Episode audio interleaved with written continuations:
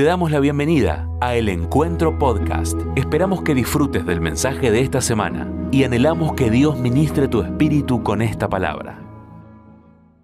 Comentaba esta mañana que como eh, tenemos el privilegio, yo personalmente como, pastor principal de la iglesia, de tener eh, un equipo de, de, oradores muy rico con distintos dones y distintos enfoques. Entonces eh, me reservo tal vez no lo mejor, porque a veces uno quisiera hacer todas prédicas dulcinea del toboso, ¿viste? Pero, pero, pero yo entonces aprovecho esa ventaja que tenemos y, en mis prédicas, por ejemplo, ahora en estas últimas dos prédicas y en esta de hoy, eh, trato de dar un mensaje pastoral, un mensaje específicamente pastoral que pueda darle a la iglesia herramientas para una vida integral de gracia, de bendición. Eh, Dios no es un Dios de dos horas los domingos, no es un Dios de eventos, simplemente todo eso es añadidura. Y Dios no bendice gente para que tenga una vida mediocre, ¿no? Eh, Dios bendice gente para que seamos lo que Él dice que somos, reyes y sacerdotes para Cristo. ¿Ustedes noción que sos hijo del Rey de Reyes y Señor de Señores? Decirle al lado, vos sos hija del Rey, vos sos hijo del Rey. Y, y no lo digo por deporte eso, lo digo porque el diablo se pasa diciendo lo que somos para Él. Pero a mí no me importa lo que el diablo piense de mí, me importa lo que Dios piensa de mí. Y Él dice que yo soy un escogido, un comprado. Acá no hay una sola víctima, por más que tenga la peor historia de vida. Será una bendita porque Cristo pagó por ese, problema que tenés, esa circunstancia que vivís. Y, eso, eso te hace vencedora, más allá de las circunstancias. Y quiero usar para esto, quiero, quiero dar algunos consejos muy prácticos y, así que prepárate para anotar y para, para seguirlo en papel o en, el celular, no importa. Y, decía hoy que eh, en mi libro de papel lo tengo todo subrayado este pasaje y en, en, mi celular lo tengo marcado, resaltado con color, porque es un pasaje que, al cual yo recurro periódicamente en mis días complicados. Así que si te sirve, haz lo tuyo y anda a él en los días complicados. Vamos a leer un párrafo largo porque quiero que los que, por amor, sobre todo a los que son más nuevos en la fe, para que puedan entender toda esta historia. Puse de título a esta reflexión, no es tuya, es de Dios. Y claro, la primera impresión es, está, hablando de mi novia, este, no hablo de Cecilia, no, no, no. Aunque ella también es de Dios, no es tuya, está claro por si acaso. O, de tu esposa, que también es de Dios. ¿no? O decía que si empezamos así, vamos a ir la casa de Dios, la bicicleta de Dios, las motos de Dios todos de Dios. Pero me refiero a algo específico que vamos a ver en esta historia con respecto a este título. Segunda Crónicas capítulo 20, versículo 1 en adelante. Y dice así, pasadas estas cosas, aconteció que los hijos de Moab y de Amón, y con ellos otros de los amonitas, vinieron contra Josafat a la guerra. Y acudieron algunos y dieron aviso a Josafat diciendo, contra ti viene una gran multitud del otro lado del mar y de Siria. Y aquí está Nejasesón, Tamar, que es en Gadí. Entonces él tuvo temor y Josafat humilló su rostro para consultar a Jehová e hizo pregonar ayuno a todo Judá. Y se reunieron los de Judá para pedir socorro a Jehová y también de todas las ciudades de Judá vinieron a pedir ayuda a Jehová entonces Jehová se puso en pie en la asamblea de Judá y de Jerusalén, en la casa de Jehová, delante del atrio nuevo, y dijo, Jehová Dios de nuestros padres, ¿no eres tú Dios en los cielos y tienes dominio sobre todos los reinos de las naciones? ¿No está en tu mano tal fuerza y poder que no hay quien te resista? Dios nuestro, ¿no echaste tú los moradores de esta tierra delante de tu pueblo Israel y la diste a la descendencia de Abraham, tu amigo, para siempre? Y ellos han habitado en ella y te han edificado en ella santuario a tu nombre, diciendo, si mal viniere sobre nosotros o espada de castigo o pestilencia o hambre, nos presentaremos delante de esta casa y delante de ti, porque tu nombre está en esta casa, y a causa de nuestras tribulaciones clamaremos a ti y tú nos oirás y nos salva, y salvarás. Ahora pues, he aquí los hijos de Amón y de Moab y los del monte de Seir a cuya tierra no quisiste que pasase Israel cuando venía de la tierra de Egipto, sino que se apartase de ellos y no los destruyese. He aquí ellos nos dan el pago viniendo a arrojarnos de la heredad que tú nos diste en posesión. En posesión. Oh Dios nuestro, no lo juzgarás tú, porque en nosotros no hay fuerza contra tan grande multitud que viene contra nosotros. No sabemos qué hacer. Y a ti volvemos nuestros ojos. Y todo Judá estaba en pie delante de Jehová, con sus niños y sus mujeres y sus hijos y estaba allí Jaasiel, hijo de Zacarías, hijo de Benaía, hijo de Jehiel, hijo de Matanías, levita de los hijos de Asaf, sobre el cual vino el Espíritu de Jehová en medio de la reunión y dijo, Oíd Judá todo, y vosotros, moradores de Jerusalén, y tú, rey Josafat, Jehová os dice así, no temáis ni os amedrentéis delante de esta multitud tan grande porque no es vuestra la guerra, sino de Dios. Mañana descenderéis contra ellos. He aquí que ellos subirán por la cuesta de Cis y los hallaréis junto al arroyo, antes del desierto de Jeruel. No habrá para que peleéis vosotros en este caso. Paraos, estad quietos y ved la salvación de Jehová con vosotros. Oh Judá y Jerusalén, no temáis ni desmayes. Salid mañana contra ellos porque Jehová estará con vosotros. Entonces Josafat se inclinó rostro a tierra y asimismo todo Judá y los moradores de Jerusalén se postraron delante de Jehová y adoraron a Jehová. Y se levantaron los levitas de los hijos de Coat y de los hijos de Coré para alabar a Jehová, el Dios de Israel, con fuerte y alta voz. Cuando se levantaron por la mañana salieron al desierto de Tecoa y mientras ellos salían, Josafat estando en pie dijo, oídme Judá y moradores de Jerusalén Creed en Jehová vuestro Dios y estaréis seguros. Creed a sus profetas y seréis prosperados. Y ha habido consejo con el pueblo, puso algunos que cantasen y alabasen a Jehová, vestidos de ornamentos sagrados, mientras salía la gente armada, y que dijesen, glorificad a Jehová porque su misericordia es para siempre. Y cuando comenzaron a entonar cantos de alabanza, Jehová puso contra los hijos de Amón, de Moab y del monte, puso contra los hijos de Amón, de Moab y del monte de Seir, las emboscadas de ellos mismos que venían contra Judá, y se mataron los unos a los otros, porque los hijos de Amón y Moab se levantaron contra los del monte de Seir para matarlos y destruirlos. Y cuando hubieron acabado con los del monte de Seir, cada cual ayudó a la destrucción de su compañero. Luego y luego que vino Judá a la torre del desierto, miraron hacia la multitud y aquí yacían ellos en tierra muertos, pues ninguno había escapado. Viniendo entonces Josafat y su pueblo a despojarlos, hallaron entre los cadáveres muchas riquezas, así vestidos como alhajas preciosas que tomaron para sí, tantos que no se los podían llevar. Tres días estuvieron recogiendo el botín porque era mucho, y al cuarto día se juntaron en el valle de Beraca, porque allí bendijeron a Joá y por esto llamaron el nombre de aquel paraje, el Valle de Beraca, hasta hoy. Les aclaro para los nuevos que en el original del hebreo, Beraca eh, significa bendición.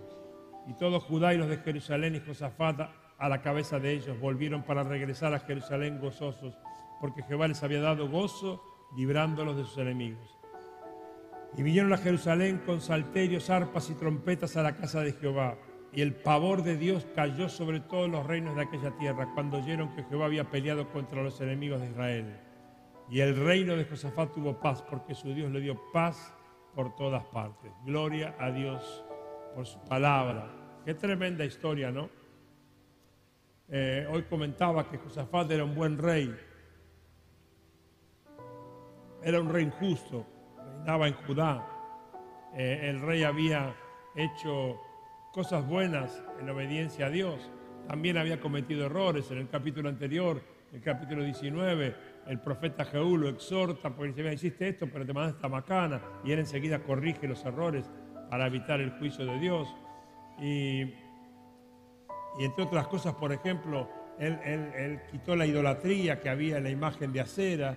Eh, en realidad fue un rey que había hecho cosas que a Dios le agradaban. Y por eso comienza el capítulo 20 diciendo, pasadas estas cosas y empieza a relatar lo que pasó. Y eso tiene una tremenda aplicación hasta el día de hoy, ¿no? Eh, vemos que esta es una característica que rige actualmente y es que cuando hacemos la voluntad de Dios, el diablo se enoja, el infierno se fastidia cuando hacemos la voluntad de Dios. Y claro que no es agradable ese tipo de señal, pero también es una señal, porque cuando no hacemos nada para Dios, al diablo no le preocupa.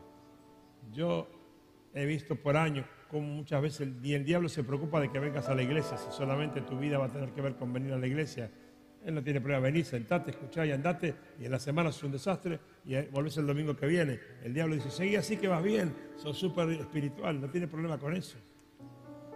Y dice que entonces le avisan a Josafat que un gran ejército, una multitud viene contra Judá. Y me gusta porque siendo el rey de Judá y teniendo todo el poder, dice que Josafat tuvo temor, tuvo miedo frente a semejante enemigo. Él se sintió perdido, muerto, él y su pueblo, ¿no?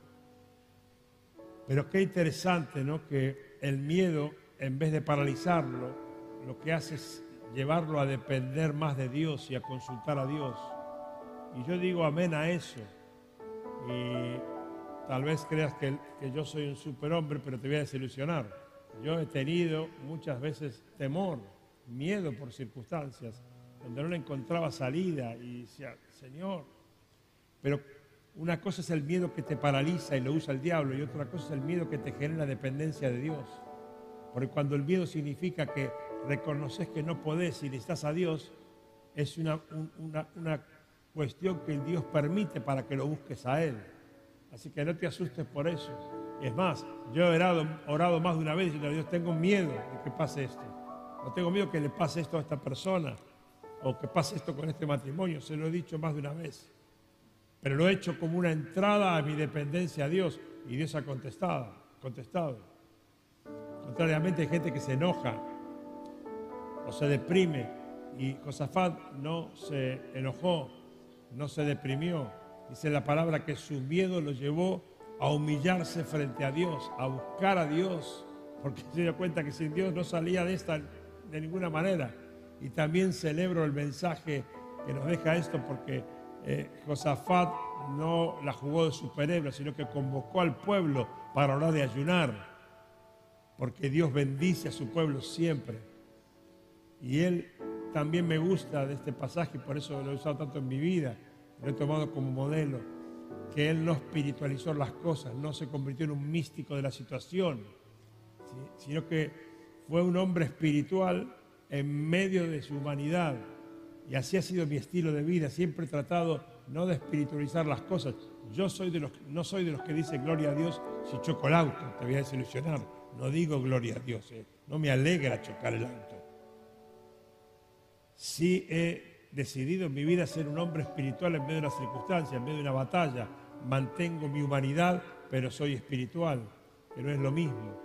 Y, y acá Josafat hace eso hay miedo y hay llanto por su debilidad humana, pero hay clamor y ayuno por su dependencia a Dios. Y esa es una buena manera de aproximarse a circunstancias difíciles. Ahora, quiero abocarme a algunos consejos prácticos, algunas actitudes que quiero recomendarte que tengas en cuenta a la hora del día difícil. Quiero que cierres tus ojos un instante, un solo instante ahí, por favor, para que nadie se sienta avergonzado. Y quiero que levanten la mano los que están viviendo días difíciles, complicados. No tengan vergüenza, levanten bien la mano. Levanten bien, bien la mano. Wow, Señor, mira esas manos. Escucha su causa, Señor, esta tarde. Ok, bájenlas. Vamos a ver algunos consejos que podemos recatar este pasaje que nos sirven para aplicar hoy a nuestras batallas. Primero, está ahí por el versículo 6, humillarse y adorar. Antes que nada, antes que nada, antes hasta antes de orar por tu problema, antes de decirle a Dios lo que ya sabe. Él quiere que se lo digas en oración, pero no te olvides que ya lo sabe. Entonces lo primero que tiene que aparecer es la humillación frente a la grandeza del Dios al cual le vas a pedir auxilio y la adoración, mirando su majestad, mirando su señorío y sabiendo que por la gracia de la cruz tenés acceso al Padre. Por eso tenemos que preguntarnos qué hacemos cuando estamos frente a un enemigo tan poderoso como le pasó a Josafat. Personas, circunstancias, enfermedades, crisis económicas, la que sea no importa. ¿Qué es lo que hacemos cuando estamos frente a un enemigo tan poderoso, contra una circunstancia que nos damos cuenta que no podemos vencer, que nos parece, o que son, mejor dicho, humanamente imposibles? Y el rey aplicó una fórmula perfecta frente al miedo, que nos puede provocar una circunstancia dura, humillación, reconociendo mi debilidad y mis temores, y adoración, reconociendo la grandeza del Dios que va a escuchar mi clamor. Mateo 11, 29 dice, Llevad mi yugo sobre vosotros y aprended de mí, que soy manso y humilde de corazón, y hallaréis descanso para vuestras almas. Este es uno de los textos que más gastados tengo en mi vida. El miércoles pasado, ¿quién estuvo el miércoles pasado? Levante la mano.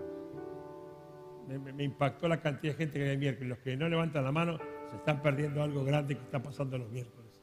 Y el miércoles este, eh, venimos de un cambio radical del encuentro y lo hicimos completamente libre y abierto. Y ahora le estamos dando un poco de forma que no es formalidad, sino de forma espiritual.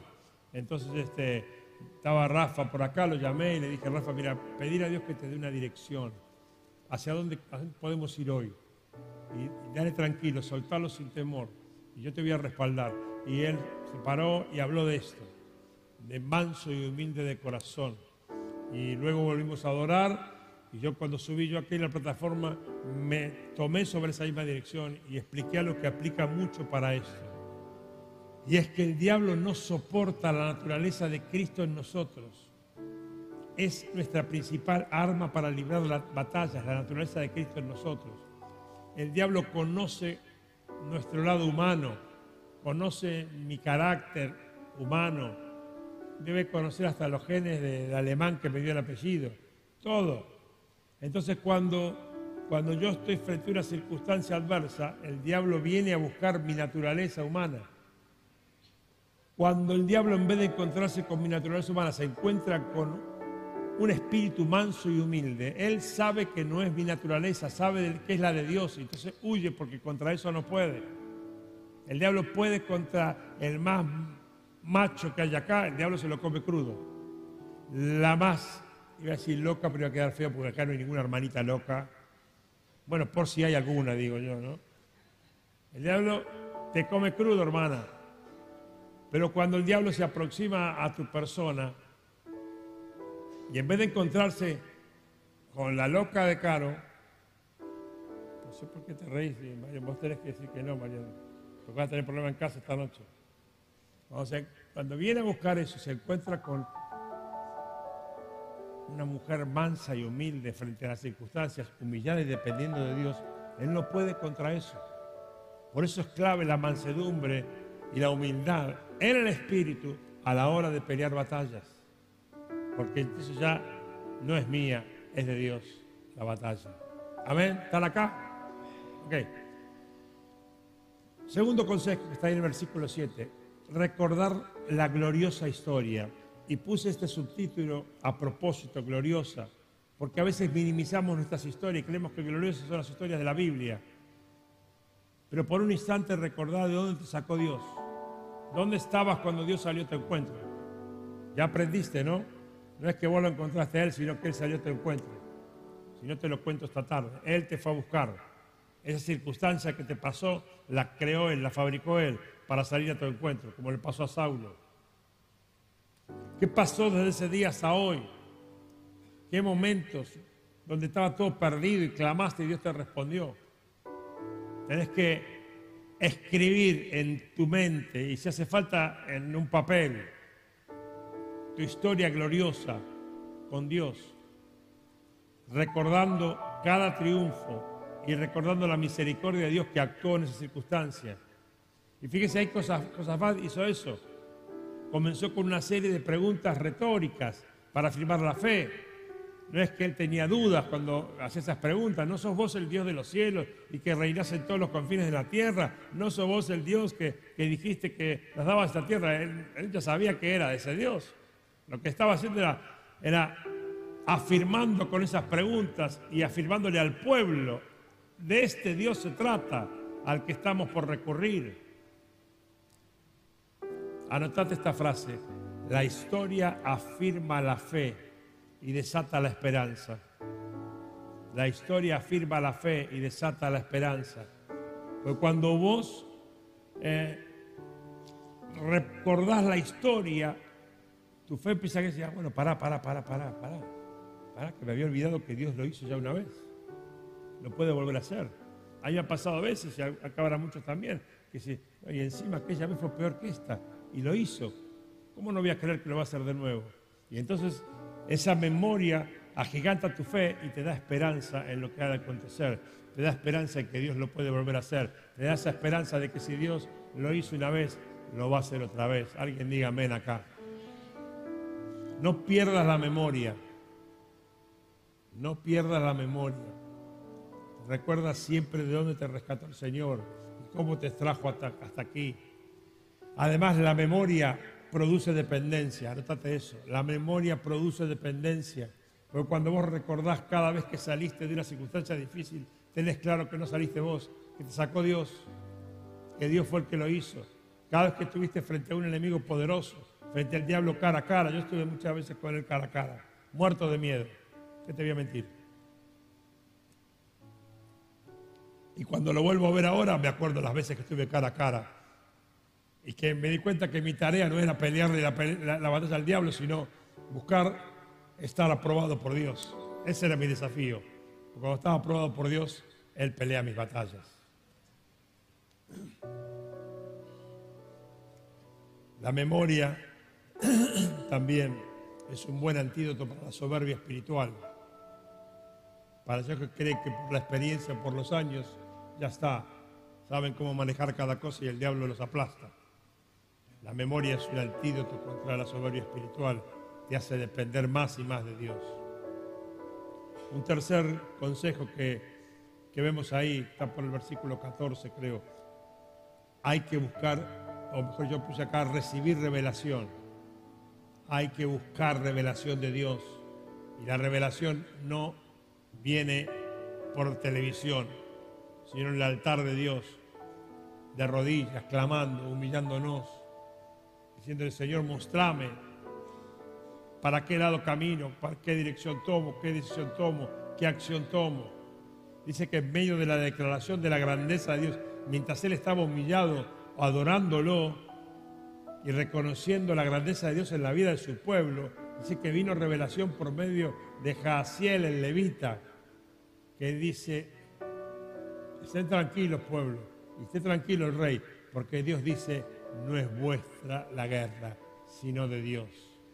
¡Wow! Si nunca escuchaste esa frase, busca a Dios, porque esa frase está accesible para todos. Yo escuché más de una vez a Dios decirme, no es tuya, es mía. Vos ocupate de mí, que yo voy a ocupar de vos. Tu desafío no es ganar esta batalla, sino ganar mi corazón. No te detengas hasta escuchar esa voz que tienen batallas muy difíciles que librar en este tiempo. No se desesperen en la fórmula para lograr el objetivo. Los que están, por ejemplo, batallando contra seres amados que están lejos de Dios, no se desesperen por qué hago frente a la persona. Desespérense por qué hago frente a Dios para ganarlo de tal manera que Él me diga, esta la peleo yo. Así como dijo Jaciel al pueblo, hoy yo te digo iglesia, no es tuya, es de Dios. Es de Dios. ¿Alguien dice amén a eso? Nosotros no somos importantes para el diablo, grabate esto en la cabeza. Somos indiferentes para Él. Lo que a Él lo altera es lo de Dios en nosotros. Eso lo pone loco. Eso lo desvela.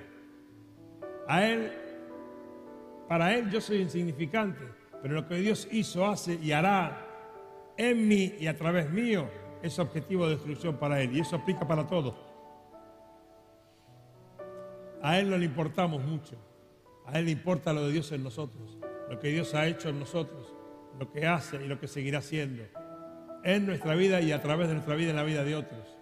Estar en el centro de la voluntad de Dios es lo que cambia el escenario y entonces ahí cuando dejamos de pelear nosotros y Jesús pelea nuestras guerras. Ahora, ¿cómo lo hago, Jorge? No es fácil, pero es súper posible. Pero hay que pagar precios, hay que tomar decisiones, hay que sacrificar cosas, porque la santidad, tan difícil de alcanzar a veces, la consagración de nuestra vida y de nuestras pertenencias, la búsqueda de conocer más a Dios y conocer más de su persona y de sus planes, son las que, las que nos centran en el centro, valga la redundancia, de la voluntad de Dios. Y entonces ahí cambia el escenario y ahí Dios dice, tranquilo, déjame a mí. Cuando yo logro estar en el centro de la voluntad de Dios a través de esos, de esos precios que pago. Me preguntás, ya estábamos charlando informalmente en un casamiento. Yo decía, claro que yo perdí amigos, y claro que renuncié a cosas, pero hoy cuando voy a la balanza es abrumadora la ventaja de lo recibido. Lo volvería a hacer sin lugar a dudas. Es más, perdería menos tiempo de lo que perdí. Porque estar en el centro de, la voluntad de Dios hace que Él pelee todas las batallas de tu vida. Entonces, cuando aparece una, batalla, solamente te queda humillarte y adorar. Porque Él dice, correte, es mía la guerra, no es tuya, como le dijo a Josafat y a su pueblo, frente a un enemigo tan poderoso. Cuarto consejo que quiero darte. Creerle a Dios y a sus profetas. Creo que este es un tema clave para la iglesia de este tiempo. Hay mucha iglesia que cree en Dios pero no le cree a Dios. Creen en Dios, en su palabra, en las grandezas de lo que dice y se olvida que Dios dice que mayores cosas que estas harán ustedes, dijo el Señor Jesús. Hay que creerle a Dios y también hay que confiar en lo que Dios dice a través de hombres y mujeres a los que el Señor eh, les ha dado o nos ha dado sabiduría, revelación para bendecir al otro, para bendecir tu vida. Y, y Dios te los pone en tu camino. ¿Por qué crees que te los pone en tu camino? Usalos para bien. Pero ten en cuenta algo. No busques lo que vos querés escuchar. No busques que te endulcen los oídos. Porque eso seguramente será mayoritariamente algo humano. No siempre las profecías son dulces, pero siempre lo verdadero de Dios te conducirá a una victoria en tu vida. De eso no tengo dudas. No busques lo que te gustaría escuchar, sino lo que Dios quiere decirte. Un consejo, no andes de consejo en consejo. Un consejo, no andes de consejo en consejo. Hay gente que va de consejo en consejo hasta que invoca a alguno que le dice lo que quería escuchar. No pierdas tiempo. Si lo querés escuchar, lo que vos querés decirte es muy sencillo. Vos te parás frente a un espejo y te hablas y te aconsejás. Facilísimo. Espejito, espejito. ¿Quién es el mejor pastor del mundo? Vos. Es fácil. Pero Dios, miren, a veces si las, profecías no son locas. Dios le dice, avancen, pero no hagan nada. ¿Parece esto algo sencillo de entender? Ok, tranquilos, sí, sí, es una multitud, el enemigo poderosísimo, no hay manera de ganarle, pero ustedes desciendan, vayan hacia ellos y no hagan nada. Ah, ponemos la cabeza porque la cabeza no, no entiendo, a ver no entiendo lo que me... No, te voy a buscar otro que me diga algo que me resulte más dulce y más entendible. No, no, no. Lo que Dios dijo es, desciendan y no hagan nada.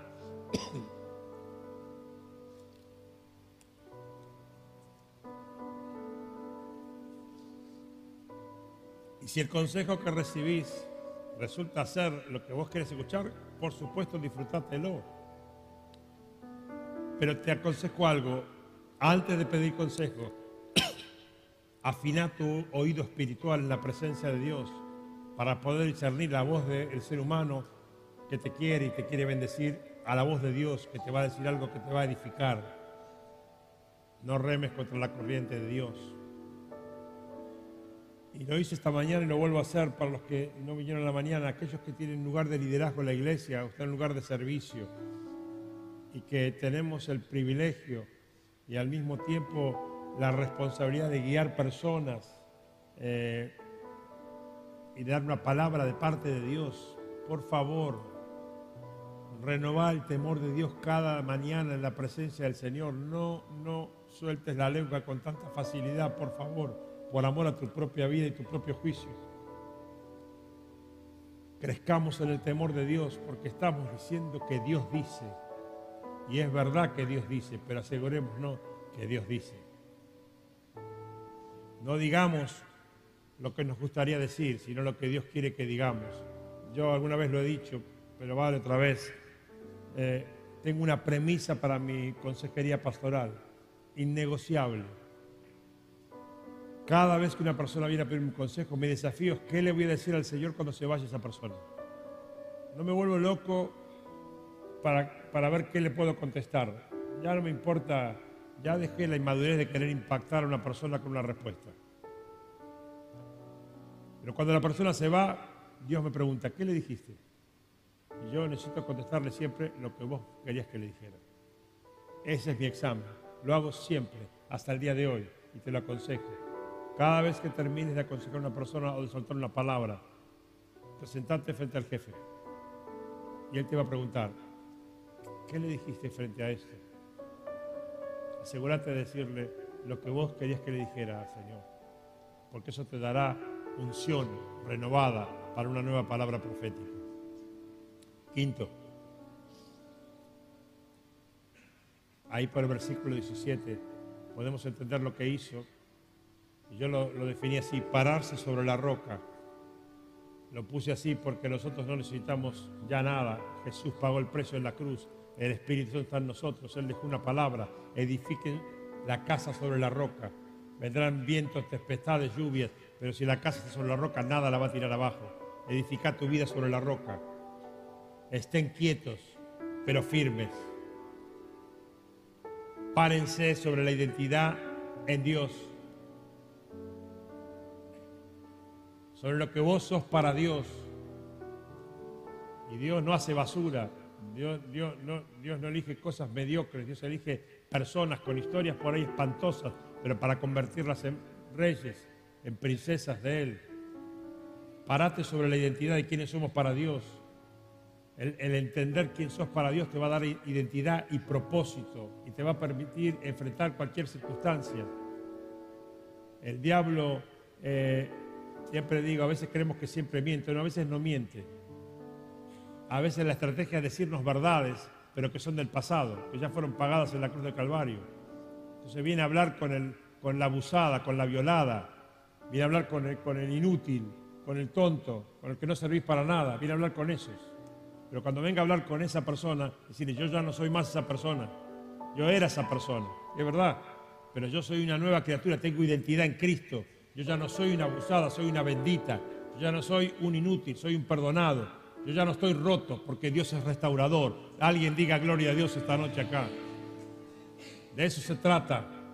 Ya no sos lo que eras, sos lo que sos por y para Dios. Y eso es lo que hace la diferencia a la hora de combatir.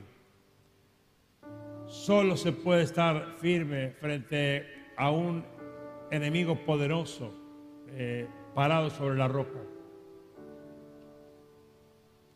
Josafat reconoció su debilidad, miró a Dios y se paró sobre la roca, sobre la convicción de que Dios lo iba a hacer. Isaías 26.3 dice, tú guardarás en completa paz a aquel cuyo pensamiento en ti persevera, porque en ti ha confiado. En Isaías capítulo 30, el profeta está exhortando al pueblo porque no entendió nada. Hay un versículo que termina diciendo, todo esto tenías que hacer y no lo hiciste. Y quiero hablar de lo que tenías que hacer. Porque así dijo Jehová el Señor, el Santo de Israel, en descanso y en reposo seréis salvos en quietud y en confianza será vuestra fortaleza, no en otra cosa. En estar quietos pero firmes, confiando, Dios lo va a hacer, Dios es mi Señor, Dios no me mintió, Dios no me falla, se acabaron las mentiras que, que escucho y que creo. Yo creo que mi Redentor vive y que yo y mi casa seremos benditas por el Señor. Interesante que Dios le dice que la guerra es de Él, como decía antes, que no van a tener que pelear, pero que desciendan a la batalla. Y yo voy a decírtelo en el hebreo antiguo. Dios no bendice vagos. Dios no bendice vagos. Dios no bendice irresponsables. Y tampoco bendice espiritualoides que quieren espiritualizar todas las cosas. Dios quiere gente madura, gente que se hace responsable de sus errores, que no le echa la culpa a todos o a todo, que asume sus responsabilidades y produce cambios. Y que entonces en base a esos cambios actúa en fe, porque la gracia y el favor están ahí preparados para que la acción de fe los active. Conté una anécdota para que ustedes también la conozcan, de, un, muchacho que era muy difícil, un comerciante, de llevar al Señor. Yo le predicaba, la predicaba, y nunca, nunca lograba que acepte a Jesús, pero un día el Espíritu Santo fue bueno conmigo y escuchó a Jesús y, yo pienso que el pastor Daniel debe estar intrigado en quién es, como te conozco, ¿no? Porque lo conté, como eres amigo mío toda la vida, dice, ¿quién será? Ya te voy a contar, a vos te lo cuento. Igual ya falleció pobre. Estará con el Señor, me imagino, seguro. Y entonces, un día aceptó a Cristo, ¿no? Y yo, gloria a Dios, y genial y todo. Y a los tres o cuatro días me llama la esposa y me dijo, así que tenía confianza conmigo, me dijo textualmente, arreglame este asunto. Y yo le dije, ¿pero qué pasa? No, este vago, desde que vos le hablaste que Dios es proveedor y todo, no labura, dice. Duerme hasta el mediodía, ora, lee la Biblia y no hace nada. Me acuerdo que dije, pasame con él. Y yo, ¿qué estás haciendo? Bueno, estoy confiando en que Dios tiene algo para mí, ya me lo va a mostrar. No, para a laburar, te lo va a mostrar laburando.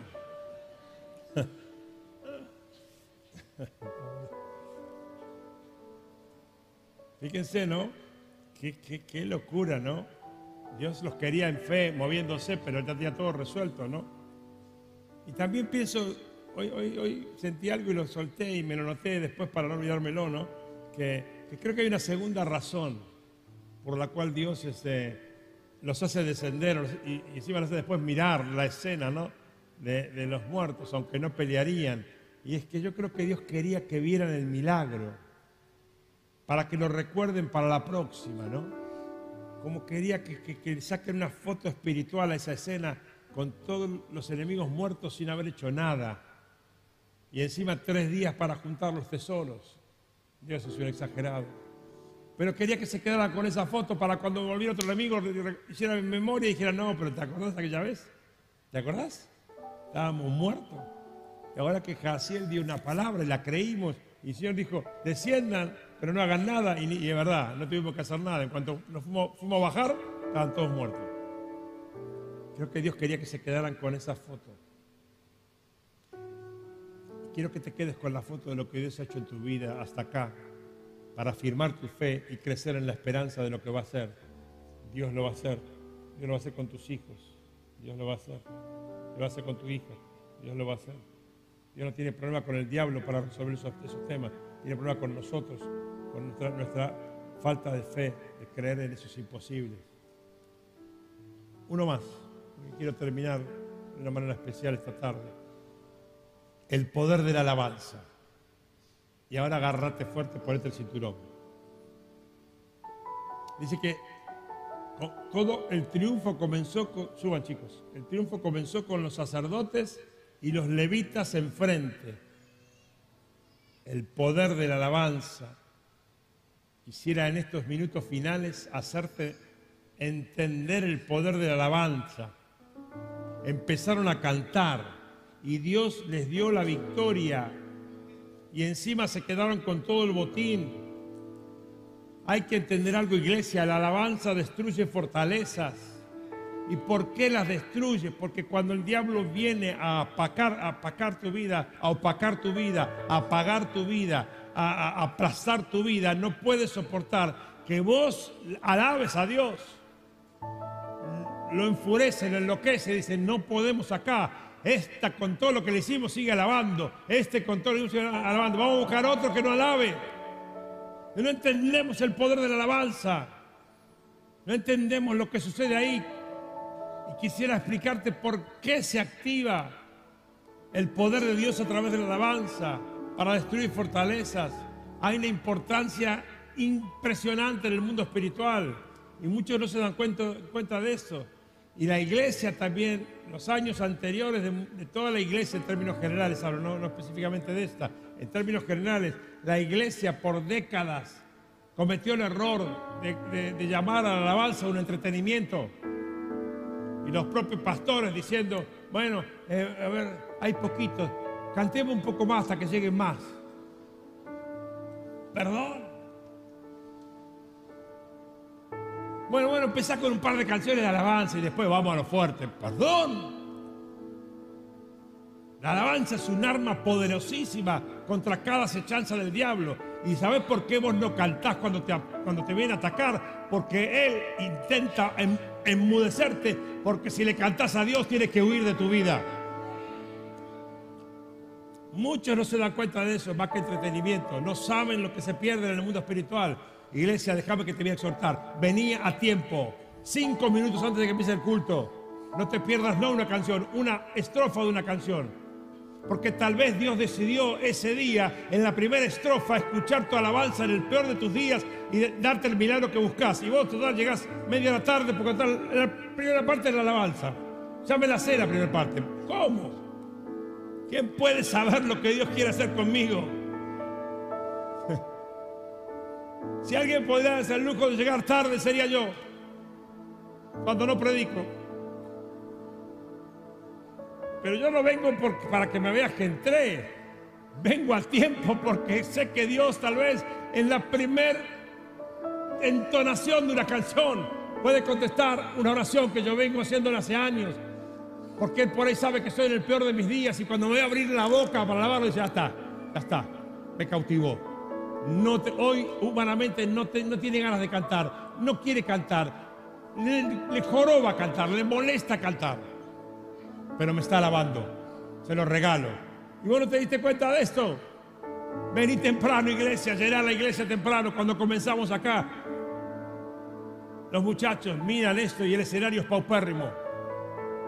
No, bueno, no, los primeros 15 minutos somos el 10%. Yo no voy a acostumbrarme a eso y no voy a rifar eso porque vos me pedís que ores por tu vida, vos querés que Dios impacte tu vida, entonces empezá a no desperdiciar un solo minuto en la presencia de Dios para alabarlo y darle gloria. Alguien dice amén acá. Aleluya.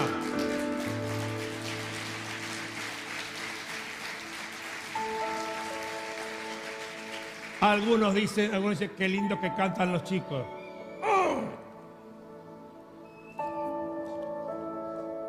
Creen que ellos han invertido su vida, su tiempo, su juventud para cantar bien. Si tratara de cantar bien, estarían en, el- ¿cómo se llama? Canta conmigo ahora. O en la voz argentina.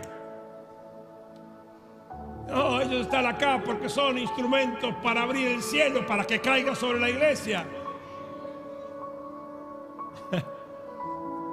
Hoy decía, yo no me animé a decirle a este, no me animaría a decirle, che, qué bien cantaste algo.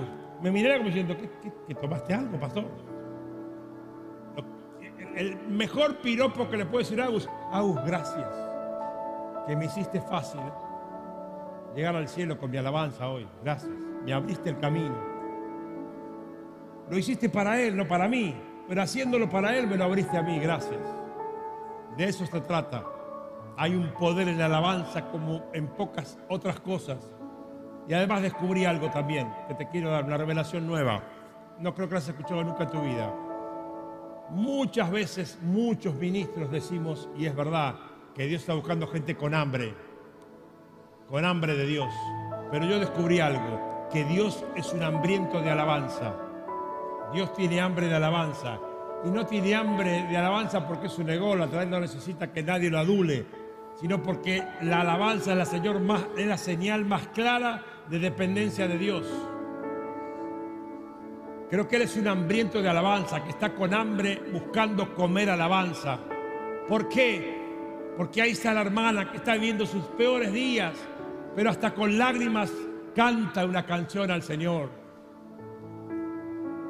Y a Dios como que yo siento, no sé, la expresión te la digo como yo la siento, como que se le hincha el pecho diciendo, wow, wow, mi hija entendió. Mi hija entendió que aunque ande en valle de lágrimas de muerte, no temeré mal alguno porque Él está conmigo. Entonces me alaba por eso. no porque se resolvió el, tema. Y, y lo ve a- al hombre, al, al- al machazo ahí, que, que insensible para tantas cosas, pero se sienta en la casa de Dios y no puede dejar de alabarlo en el peor de sus días. Y Dios dice, wow, yo soy el único que puedo ablandar a este cavernícola. Yo siento como que Dios está hambriento de, esas cosas. Ponete de pie, iglesia. Y entonces, y entonces, Josafat le dijo, vamos, vamos. Y llamó a los levitas y le dijo, comiencen a cantar la victoria, porque Dios ya nos entregó al enemigo. Esta noche eso es lo que va a pasar, por eso he estado orando esta semana. Eso pasó esta mañana de una manera sobrenatural, me excedió. Conté que tenía una foto espiritual en mi mente que Dios me había dado, pero la mía era un retrato y Dios me regaló una panorámica. Yo anhelo que esta noche pase lo, mismo con tu vida. Así que ahí donde estás, comenzá a alabarlo. Y, pensaba cómo terminar este mensaje. Entonces me anoté tres palabras porque he aprendido cuando el Espíritu te dice, ya está, no hay que seguir hablando. Entonces me reservé tres palabras para si pasaba esto y pasó a la mañana y está pasando ahora. Las tres palabras son humillación, memoria y alabanza. Entonces, ¿qué te quiero invitar a hacer? Frente a tu día complicado de hoy, humillate frente a la poderosa mano de Dios para que los exalte cuando fuere tiempo, como dice la palabra. Hace memoria, recordá las veces que Dios te contestó, las victorias que parecían imposibles y Dios te las dio. Y comenzá a darle tu mejor alabanza, tu mejor canción. Dale, no importa que desafines, será lo mejor para Dios. Cantare tu canción del corazón. Gracias, gracias, santo, santo. Tú eres digno, tú eres precioso. Dale tu canción. Olvídate del de al lado y cantale tu alabanza a Dios. Dale, dale, dale.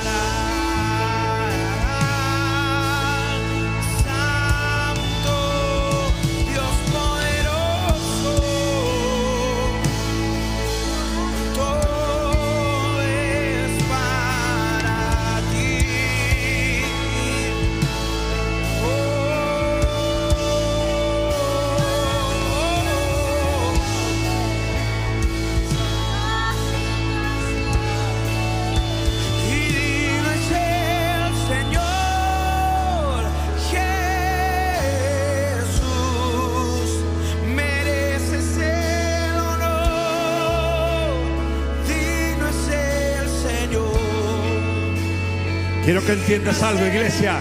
No estamos cantando, estamos yendo a la batalla. Estamos haciendo guerra espiritual. Dios está al control. Vamos a ejercer el poder de la alabanza.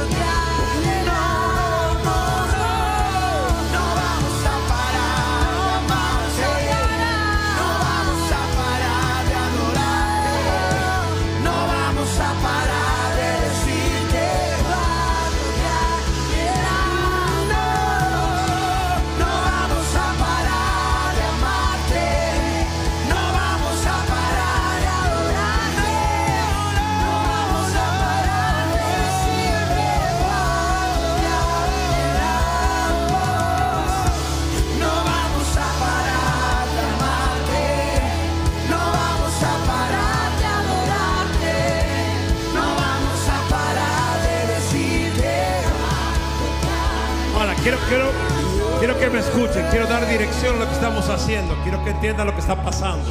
O sea, el diablo tiene dominio sobre una circunstancia en tu vida. Presta atención, aquellos que están viviendo batallas, días difíciles, el diablo tiene dominio, te tiene sitiado frente a esa circunstancia. Una enfermedad, una hija, un hijo, un padre eh, alejado o lo que sea, o una crisis económica, lo que sea tu gigante, tu enemigo, él te está sitiado ahí y él está, él está seguro de que te gana. Pero cuando aparece la alabanza, lo que alabanza pro- produce es que llegas al corazón de Dios y Dios dice, ok, hasta acá llegó, ahora correte que yo voy a pelear tu batalla. Así que quiero hacer algo esta noche, quiero hacer algo. Quiero que todos aquellos que están en medio de batallas, de oraciones, de esas que son grosas, que parecen que nunca van a llegar, vengan aquí a alabar al Señor, acá. Quiero que vengan aquí. Yo voy a orar por ustedes después, pero ahora quiero que vengan acá a alabar al Señor. A decir, no me vas a callar, diablo. No vas a callar mi boca. No me vas a callar, no me vas a silenciar. No hay circunstancia que quite la alabanza. No habrá ningún enemigo, por grande que sea, que te haga callar la boca. Nada te puede hacer callar la boca. Y si tienes que cantar con dolor, cantas con dolor. A Dios no le importan las lágrimas, no le importa. El rey Josafat le dijo, tengo miedo. Y vos puedes decir, tengo miedo por mi hija, por mi hijo, tengo miedo. Tengo miedo por esa enfermedad. Eso no es problema para Dios. Pero que el enemigo no te enmudezca, no te calle la boca, porque Cristo es el Señor. Digno, digno, digno. Digno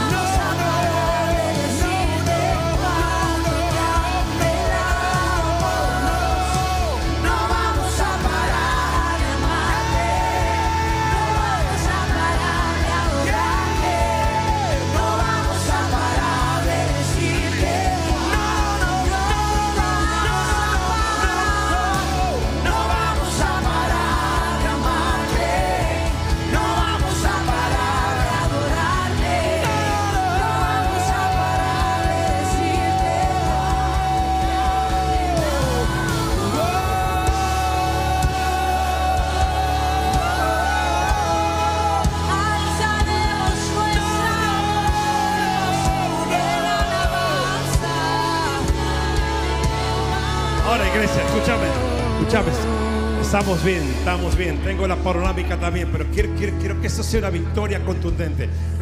Ahora quiero que hagamos algo. Ahora quiero que olvidemos la canción. Olvidemos la canción. Que levanten la mano los que desafinan. Ok, ok. Que- vengan más acá, veo mucha gente en los pasillos. Vengan más acá para que entren todos aquí en el altar. Ahora quiero que hagas algo. Quiero que comiences a cantar tu canción en voz audible. No te preocupes por afinar, no te preocupes por la nota. Empezá a cantarle. Digno eres, Señor. Te amo, Dios. Lo que sea que haya en tu corazón, empezá a cantar. Dale, dale, dale. Quiero que llenemos ese lugar de esa alabanza. Esto, el diablo odia eso. Al diablo le fastidia eso. Pero a Cristo lo engrandece. Escucha a Jesús, escucha a Jesús.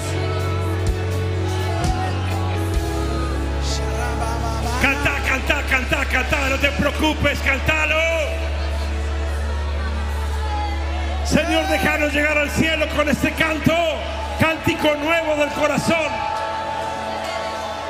No le hables, cantale, no le hables, cantale, cantale, cantale.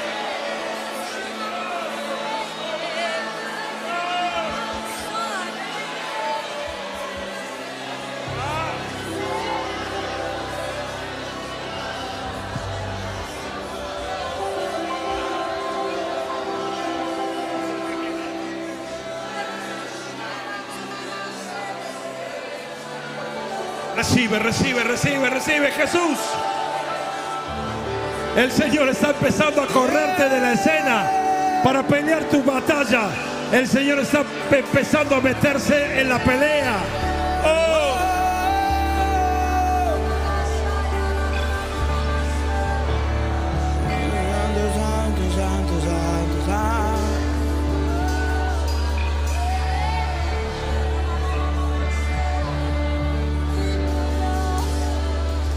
A creer, no te conozco, pero si te animas a creer, Dios va a hacerlo con tu vida. Nada es por casualidad, por algo estar acá. Dios prepara citas divinas. Así es el Dios que yo conozco. Y Dios lo va a hacer contigo. Muchas gracias por escuchar este mensaje. Es nuestra oración que el Espíritu obre en tu vida a través de esta palabra y pueda ser un canal de bendición con otros. Te invitamos a suscribirte y compartir estos mensajes. Para más información, visita nuestra web www.iglesiaelencuentro.org.ar.